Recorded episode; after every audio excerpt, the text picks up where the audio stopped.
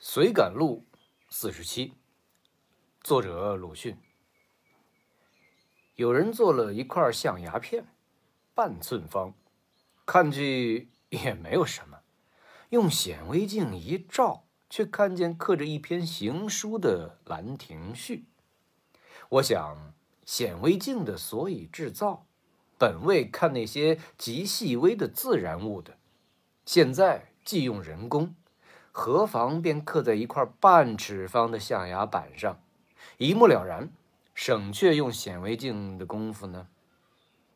张三李四是同时人，张三记了古典来做古文，李四又记了古典去读张三做的古文。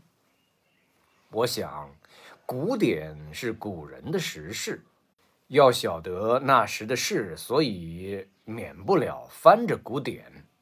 现在两位既然同时，何妨老实说出，一目了然，省却你也记古典，我也记古典的功夫呢？内行的人说呀，什么话？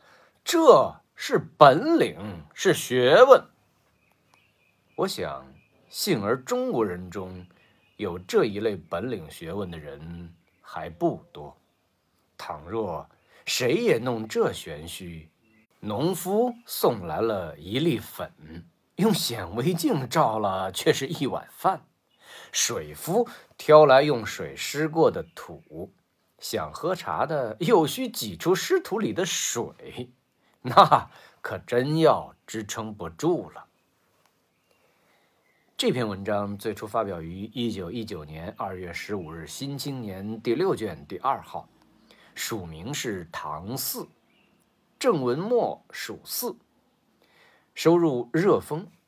本文从象牙微雕《兰亭序》说起，对各种以故弄玄虚、卖弄古典为本领和学问的国粹家进行了辛辣的讽刺，指出。有这类本领学问的人，只能贻害社会。